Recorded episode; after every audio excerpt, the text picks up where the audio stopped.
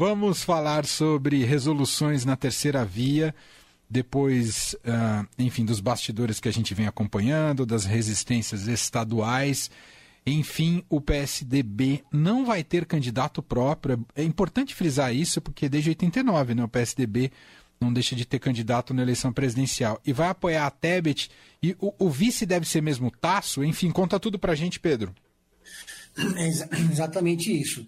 Primeira vez desde a fundação do PSDB, desde a redemocratização, o PSDB nasceu em 1988, que o partido não tem candidato a presidente da República. Em 2018, o PSDB teve 4% das intenções de voto, com Geraldo Alckmin candidato a presidente viu sua bancada diminuir pela metade, foi o pior momento. Depois o PSDB fez prévias, escolheu João Dória para candidato a presidente. João Dória não decolou, foi alvo de uma campanha interna de fogo amigo e acabou sendo pressionado a desistir da candidatura. E o PSDB fez todo aquele balé, aquele ensaio, aquela questão, todo aquele jogo de negociações com o MDB. É, o, MD, o PSDB colocou como uma condição que o PSDB, que o MDB abrisse mão de lançar candidato a governador no Rio Grande do Sul para apoiar o Eduardo Leite. Sim, o Eduardo Leite vai ser candidato a governador no Rio Grande do Sul, a reeleição. Deu uma volta de 360 graus, voltou para o mesmo lugar. E aí chegaram num acordo. A executiva do PSDB e do, PSDB deve anunciar hoje oficialmente o apoio a Simone Tebet. E encaminhar também a escolha do Tasso Gereissati, para candidato a vice. Tasso Gereissati é uma figura muito importante, uma liderança histórica do PSDB, que nos, no início da história dos, dos dois partidos cumpriu um papel importante, inclusive, de diálogo com o PT, né? Lá em 2004, por exemplo, se não me engano, foi o Tasso Gereissati que defendeu uma aliança do PSDB com o PT. O Tasso Gereissati já foi cogitado, inclusive, para ser vice do Lula em outros tempos, né? E no ano passado, inclusive, recebeu o Lula no Ceará. Mas agora é, o Tato Gereissati vai ser o candidato a vice da Simone Tebet nessa, nessa composição da terceira via. A Simone Tebet consegue um apoio importante, institucionalmente falando, porque o PSDB é um partido que tem uma, ainda um nome importante na política brasileira, amplia o seu palanque eletrônico é, para dois minutos, cerca de 2 minutos e 30 segundos, ou seja, amplia o espaço dela de projeção na TV, mas isso não significa que a Simone vai ter palanques regionais, estrutura política nos estados, porque na prática o PSDB e o MDB estão é, em campos opostos em quase todos os estados, exceto o Rio Grande do Sul, onde eles estão juntos. Por exemplo, vamos dar um exemplo aqui: Rio de, Rio de Janeiro. O MDB vai indicar o candidato a vice do Cláudio Castro, que apoia o Bolsonaro, e o PSDB vai indicar o vice do, do Freixo, que é do PSB, na chapa de esquerda com o PT, com o PSOL, com todo mundo. Então você vê que eles estão em campos opostos no segundo maior colégio eleitoral do Brasil. O MDB e o PSDB estão também em campos opostos no, em Minas Gerais, tá, lá no Nordeste, em Alagoas, né, onde o Renan Calheiros apoia o Lula e o PSDB tem outro projeto.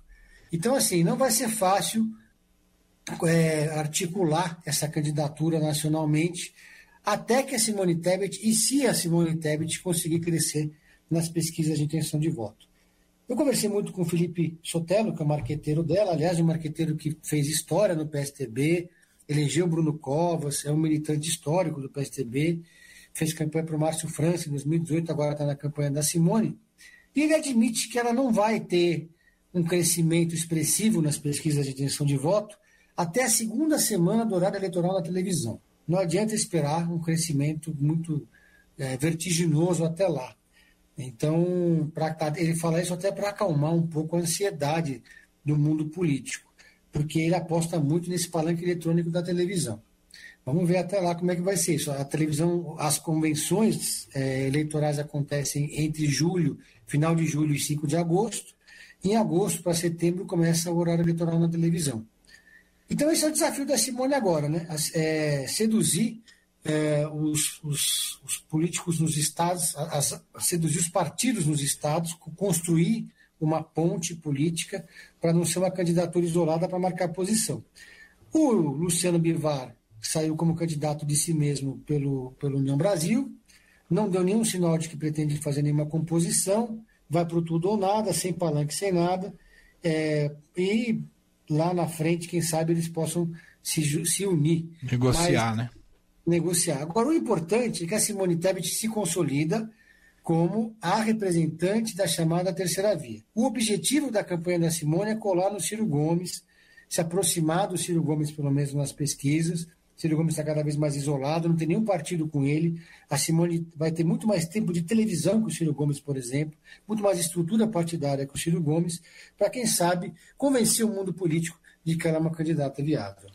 E tem um valor para a democracia importante, que às vezes a gente se esquece, né, Pedro? Porque a gente discute muito o lado competitivo da história, e até aqui, claro, não, não tem sido uma candidatura muito competitiva, mas ainda tem toda a campanha pela frente.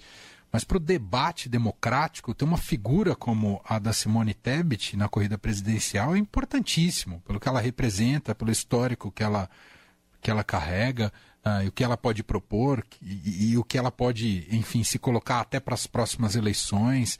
Uh, não diga que, que ela não tenha chances para essa, aparentemente não, mas enfim, precisa colocar nome, né? A democracia se faz disso também, né, Pedro? Exato. A Simone Tebet, ela é uma página em branco, ela, tem, ela é muito desconhecida do eleitorado, portanto ela não tem rejeição. Daí vem a aposta do marqueteiro dela de que com a, com a televisão ela vai crescer. Além disso, vale registrar que ela é a única candidata a presidente da República mulher sendo que a maioria do eleitorado é feminino. Mais de 50% dos eleitores brasileiros, das eleitoras, são mulheres. Então, é, já é muito representativa a candidatura da Simone nesse sentido.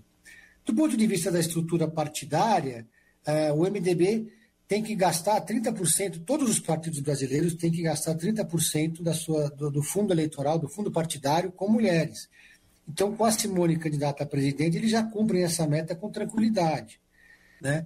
E a Simone também é uma candidata que tem é, um histórico de, ter, de abrir caminhos para mulheres na política. Ela foi a primeira é, mulher a presidir a CCJ, por exemplo, foi a primeira mulher a disputar a presidência do Senado, foi vice-governadora do Mato Grosso do Sul, foi prefeita de Três Lagoas. Então, ela tem uma experiência política muito grande, é, é uma política muito habilidosa e entra no jogo para tentar quebrar a polarização. Uma missão muito difícil, né? A gente tem nunca antes na história desse país a gente teve dois presidentes, um presidente em exercício o outro ex-presidente disputando uma eleição.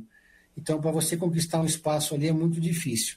Mas é, a Simone, pelo menos, conseguiu construir esse espaço e ser a referência da chamada terceira via. O mercado vê ela com muito bons olhos, é, existe toda uma, uma, uma, inteligência da economia, intelectuais, é, construindo o programa de governo. Eles vão agora juntar o programa de governo da Simone com o programa de governo do PSDB para fazer um programa unificado. Então você vai, vai juntar gente como Helena Landau, Pércio Arida, grandes economistas trabalhando juntos né, junto nesse projeto unificado para ver se, se, se eles conseguem furar essa é, quebrar essa polarização. Não, não é uma missão fácil, mas pelo menos é, conseguiram romper é, essa inércia que estava se, se consolidando na, na polarização entre Lula e Bolsonaro, né, Manuel? É. Muito bem, esse é Pedro Venceslau, repórter de política do Estadão, está com a gente terças e quintas. Na semana que vem ele volta e fecha com aquela dica infalível do Pedro em série. Qual é a de hoje, Pedro? Olha, eu continuo ali, já tinha falado de, da, dessa série na terça, mas como eu estou obcecado nela, que é Borgen, né? Essa é a e... série para repórteres de política, né, Pedro? Série para repórteres de política, para quem gosta de política, eu acho ela muito mais interessante do que House of Cards, está no mesmo nível de West Wings, e ressaltando aqui que para quem entra na Netflix fica uma confusão, né? Porque tem a série, a primeira temporada da, da nova temporada está lá, mas você consegue assistir todas as outras. É, que estão também disponíveis na Netflix. Agora, também estou assistindo Gaslight com a Julia Roberts, na Paramount+. Ah, ah. Muito interessante, que é uma outra visão sobre o caso do Watergate. Um, um, cientista político que a mulher dele acaba sendo encontrada morta na, na escada de casa, ele é acusado do crime. Está é, na Paramount também. E para quem gosta desse, desse filão, né? De, de true crimes, não é todo mundo que gosta. Então são três sugestões aí para quem vai maratonar nesse final de semana. Tá aí. Boa. Pedro Venceslau, semana que vem tá de volta. Um abraço, Pedro. Um abraço a todos. Valeu. Valeu.